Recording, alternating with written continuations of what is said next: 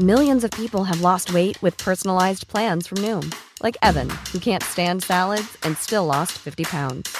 Salads, generally, for most people, are the easy button, right? For me, that wasn't an option. I never really was a salad guy. That's just not who I am. But Noom worked for me. Get your personalized plan today at Noom.com. Real Noom user compensated to provide their story. In four weeks, the typical Noom user can expect to lose one to two pounds per week. Individual results may vary. Escuchas. Escuchas. Escuchas un podcast de Dixo. Escuchas Fuera de la Caja con Macario Esquetino.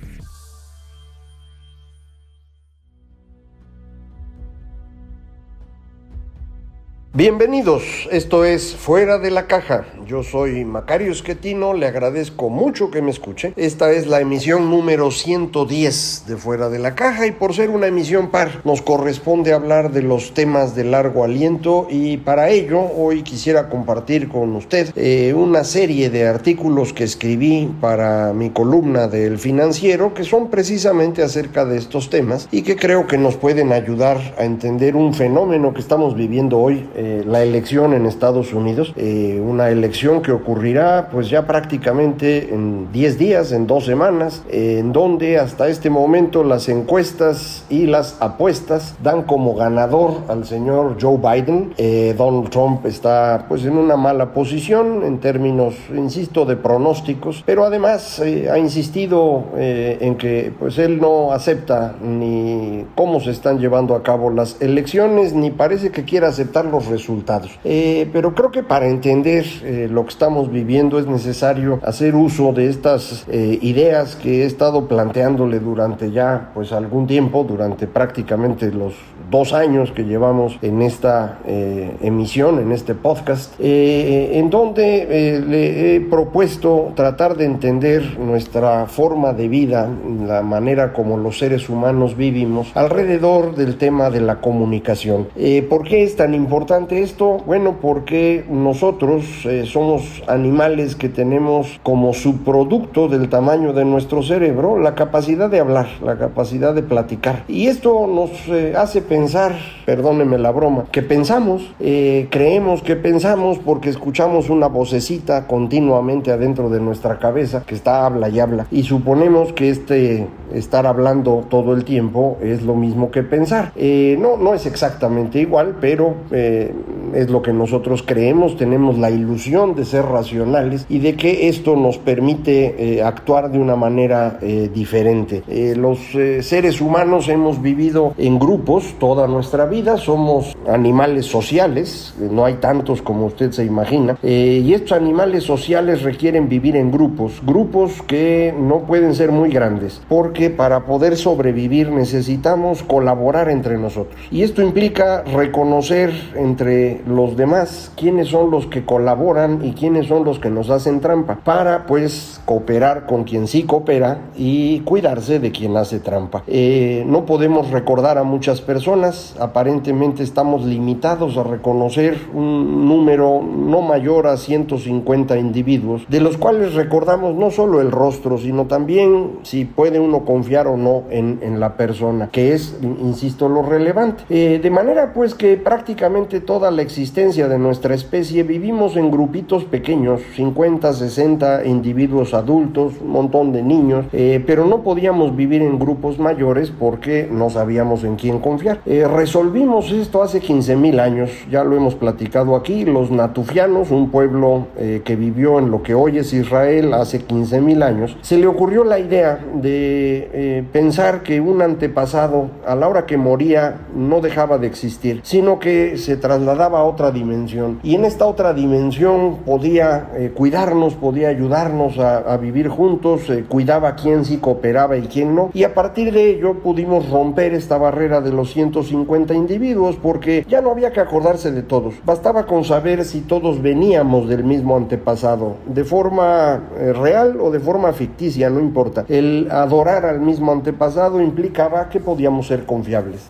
poco después, y poco después quiero decir en términos de largo plazo, eh, convertimos a estos antepasados en dioses, dioses locales, de eso hace 6.000 años, y después hace 4.000 años los convertimos en dioses morales, y hace 2.000 años en dioses universales, y así fuimos eh, desarrollando sociedades cada vez un poco mayores. Eh, pero hace 500 años, un cambio en la tecnología comunicacional transformó por completo la vida humana. Ese cambio es la imprenta. La imprenta es un fenómeno que ocurre, como usted sabe, en Europa. Eh, nos gusta decir que la inventaron los chinos y que los coreanos inventaron los tipos móviles para la impresión, pero lo relevante es que es en Europa en donde se usa y en donde tiene impacto. Y el impacto tiene que ver con que de pronto ya no tenemos un solo grupo de ideas alrededor de Dios que legitiman al gobierno, sino una gran cantidad de ideas en discusión, eh, porque hay muchos autores y con esos muchos autores muchas ideas,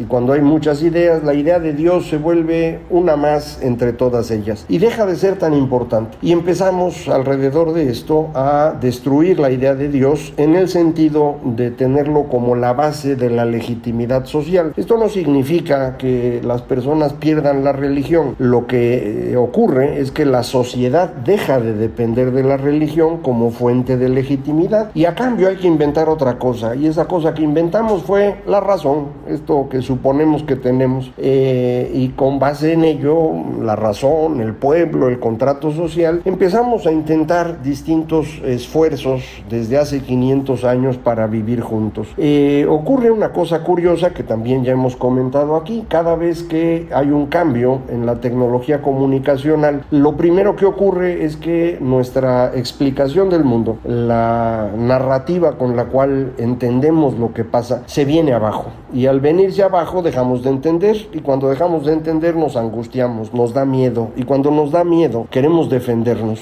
Eh, la forma de defendernos entre los seres humanos es agrupándonos, pero como ya no tenemos esa comunidad antigua, queremos rehacerla alrededor de las ideas que en ese momento estén vigentes y tratando de utilizar como herramienta de defensa a, a líderes que son particularmente agresivos e irresponsables. Los he llamado líderes macho alfa, alguien que de pronto te permite defenderte de lo que está ocurriendo porque tienes mucho miedo. Entonces, cuando eh, eh, la imprenta aparece, eh, la ruptura que se genera alrededor de la narrativa lleva a muchas personas a tratar de reconstruir comunidades eh, alrededor de la religión, una religión interpretada por distintos grupos de distinta manera que buscan a estos líderes, eh, insisto, agresivos, irresponsables, y con base en ellos tratan de sobrevivir. Es algo que no, no funciona. estas comunidades ficticias no pueden sobrevivir vivir, no podemos vivir con más de 150 personas en una relación comunitaria y lo que acaba ocurriendo es empobrecimiento, violencia y autoritarismo. Y esto lleva a pues una gran cantidad de muertes, a sufrimiento y después de un rato pues nos acostumbramos a pensar otra vez y cuando pensamos una sociedad más funcional, una sociedad que hemos construido en este, eh, este ciclo histórico del que estamos hablando en, los, en las tres ocasiones en lo que esto ocurrido alrededor de eh, lo que genéricamente llamamos liberalismo, que es eh, una conjunción de, de, tres ideas, me parece.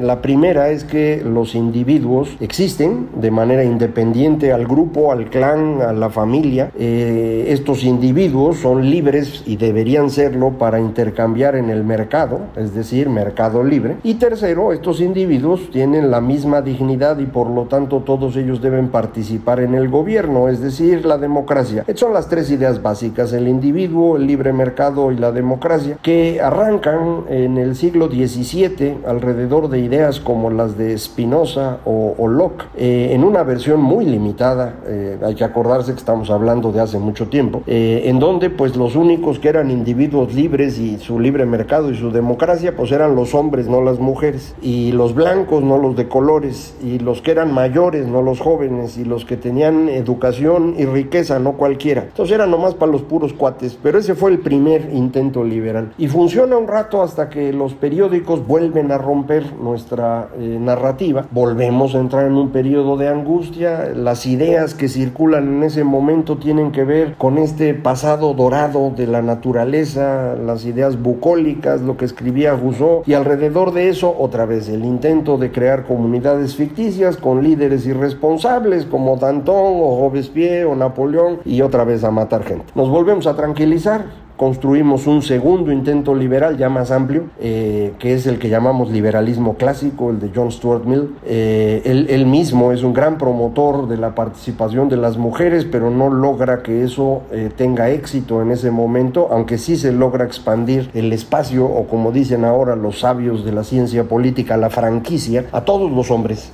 ya sin importar el color o la riqueza, la edad se amplía bastante, pero las mujeres todavía no se les permite participar participar. Eh, este mundo exitoso en el cual logramos eh, gran crecimiento económico, reducción de pobreza en todo el mundo, eh, terminó con la Primera Guerra Mundial. Y la razón es la aparición de los medios masivos.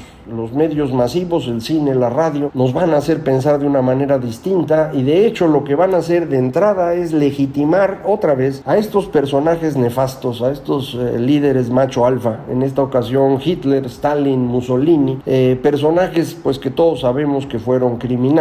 Sin embargo, pues en ese momento el, el cine les da una legitimidad que les hace reconstruir digamos, incluso una especie de religión, porque los medios masivos se parecen a la escritura, en tanto que son medios unidireccionales. Hay uno que habla y los demás que escuchan, uno que escribe y los demás que leen. Y estos medios unidireccionales eh, favorecen sociedades muy verticales, es decir, favorecen religiones. El problema en el siglo Es que pues, Dios ya no existía, ya lo habíamos quitado. Todas las religiones son laicas, comunismo, fascismo, nacionalismo, pero el resultado es el mismo, otra vez empobrecimiento, violencia, eh, y lo que vamos a tener al final, después de agotarnos en este esfuerzo destructivo, es reconstruir al, mundo a partir de 1968 en una tercera versión liberal que ahora eh, le llamamos neoliberalismo y todo el mundo la critica, y la critican por una razón, dejó de funcionar, se vino abajo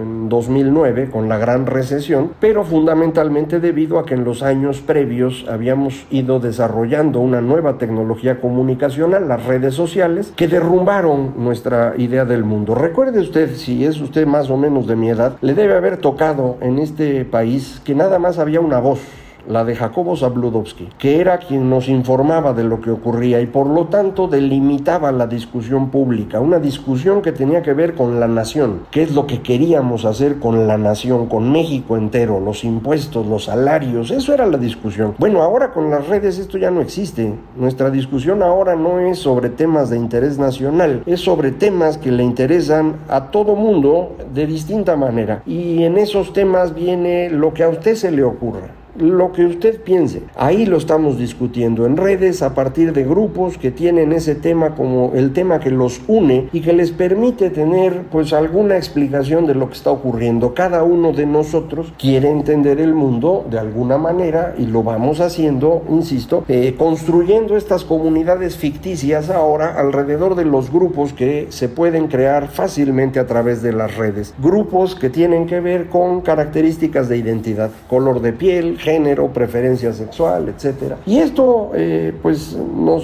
lleva a, considerar que los 50 años pasados o 40 años pasados entre 1968 y 2008 pues fueron horribles porque el neoliberalismo es una tragedia. Cuando uno ve las cifras eh, se da uno cuenta que esto no es cierto. En esos 40 eh, años o si quiere usted 50 hasta el día de hoy más o menos, lo que logramos fue la mayor expansión económica de toda la historia humana. Logramos reducir la pobreza entre 1820 y 1968 prácticamente a la mitad. La pobreza extrema del mundo. Y de 1968 para acá la redujimos en una cantidad similar. Es decir, nunca habíamos reducido la pobreza tan rápido como en el neoliberalismo. En todo el mundo. Pero, insisto, nadie quiere ser neoliberal hoy porque pues era horrible y era espantoso. Pues el asunto es que ya no nos sirve, ¿no? dejó de funcionar. Y ahora necesitamos construir otra explicación del mundo. Y, en esta explicación eh, estamos trabados. No sabemos cómo hacerlo y entonces lo que estamos tratando es de construir comunidades ficticias alrededor de estas ideas raras que le digo y eligiendo a estos líderes macho alfa. Es decir, agresivos, irresponsables como Donald Trump o como Andrés Manuel o como Bolsonaro o como Pablo Iglesias, o como Narendra Modi, o como Boris Johnson. Ahí usted siga con el que quiera. Este es el fenómeno. Eh, mucha gente cree que el señor Donald Trump sería utilísimo en Estados Unidos porque detendría el crecimiento de estos grupos que alrededor de la teoría de la justicia social están eh, provocando grandes desmanes en California o en eh, Washington, en Oregon.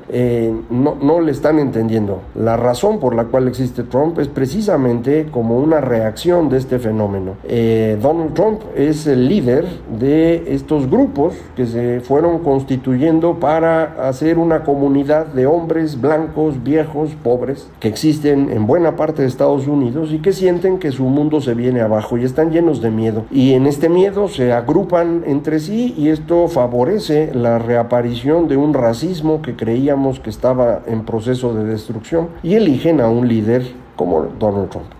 Si gana Joe Biden, ¿esto cambia? Bueno, pues mejora un poco porque estamos hablando de una persona totalmente distinta y se le quita poder a estos grupos de hombres blancos, insisto, que no solamente han creado comunidades para defenderse, sino grupos prácticamente armados, milicias supremacistas, que son ya un peligro importante en Estados Unidos. Eh, pero alrededor de Joe Biden, puede uno pensar, bueno, van a crecer estos otros grupos, los que están promoviendo la justicia social, lo que llaman ellos la cancelación de alguien que les habla feo, los uh, woke, los despiertos, los que se han dado cuenta de cómo el mundo debía haber sido distinto y el colonialismo es una tragedia y hay Cristóbal Colón hay que tumbarlo de sus estatuas. Eh, bueno, esto es exactamente la misma tontería, eh, pero la diferencia importante aquí es Joe Biden no es líder de esos grupos. Eh, no está estamos hablando del más radical de los demócratas, como si es el caso de Trump en el lado republicano. Eh, pero sí conviene tener claro que el triunfo de Biden no significa la desaparición de este proceso, porque el proceso es independiente de Trump o de Biden o de López Obrador o de Bolsonaro o del que usted quiera. Es un proceso resultado de este derrumbe de nuestra explicación del mundo. Y eso es lo que tenemos que resolver. ¿Cómo se resuelve? Bueno, en mi opinión se resuelve recuperando las ideas. ¿Cuáles son las ideas? El individualismo, el libre mercado y la democracia. Pero necesitamos construir una narrativa que sea compatible con el nuevo medio de comunicación, con las redes sociales cómo se construye esta narrativa alrededor de las redes sociales, pero manteniendo estas ideas liberales. Ese es el problema en el que estamos. Hasta este momento no lo hemos logrado y no es una cosa que sea sencilla, eh, pero esto es lo que va a cambiar la dirección, no si gana Biden. Eh, sin embargo, debe ser claro para todo mundo, es más fácil avanzar con Biden en la presidencia que con Trump yo entiendo mucho a las personas que creen que Trump sería una salvación de Occidente porque Biden es un comunista, así es como lo están anunciando los defensores del señor Trump. Pero, ojo, lo que estamos viendo, insisto, es este esfuerzo de estos grupos por eh, eh, incrementar el miedo de los votantes porque ese miedo favorece a estos personajes irresponsables. Entonces, hay que ir borrando esto. Necesitamos irnos dando cuenta de que lo que hemos hecho en los últimos años es depender de unas ideas absurdas, ideas que genéricamente podemos llamar el posmodernismo francés, ideas de veras absurdas, eh, que cuando se hicieron pues no tenían mucha importancia, pero ahora se han convertido en el eje de estos grupos de activistas y hay que irlas desmontando. Y creo que eso es muy importante hacerlo, pero no se van a desmontar con Trump en la presidencia. Eh, entonces, pues son distintos caminos que necesitamos seguir. Eh, ¿Quién va a ganar en Estados Unidos? No tengo la más remota idea. Le insisto, eh, encuestas y apuestas dicen que debería ganar Biden, pero pues falta todavía un rato. Y si hacemos caso de lo que hemos visto recientemente, el señor Trump es capaz de hacer cualquier cosa, porque sabe que si pierde, lo que lo espera es la cárcel y, pues debe tenerle miedo a este asunto. Bueno, de eso platicaremos en un par de semanas. Eh, justo después de la elección regresaré con usted a hablar de temas de largo aliento. La próxima semana, no, la próxima semana es coyuntura. Vamos a ver cómo anda la economía, que para la próxima semana ya habrá algunos datos. Eh, yo le agradezco mucho que me escuche, ya se nos acabó el tiempo. Eh, recuerde, esto es fuera de la caja y para comunicarse conmigo es muy fácil. Macario MX en Twitter, arroba Macario MX, página electrónica www.macario.mx, correo electrónico macario.macario.mx. Muchísimas gracias, esto fue Fuera de la Caja.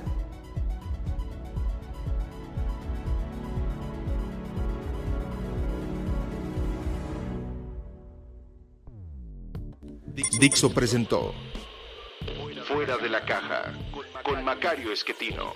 La producción de este podcast corrió a cargo de Verónica Hernández.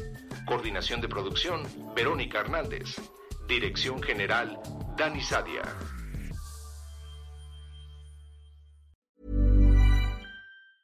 Hi, I'm Daniel, founder of Pretty Litter. Did you know cats tend to hide symptoms of sickness and pain? I learned this the hard way after losing my cat, Gingy. So I created Pretty Litter, a health monitoring litter that helps detect early signs of illness by changing colors, saving you money and potentially your cat's life. Pretty Litter is veterinarian developed, and it's the easiest way to keep tabs on your fur baby's health right at home. Go to prettylitter.com and use code ACAST for 20% off your first order and a free cat toy. Terms and conditions apply. See site for details.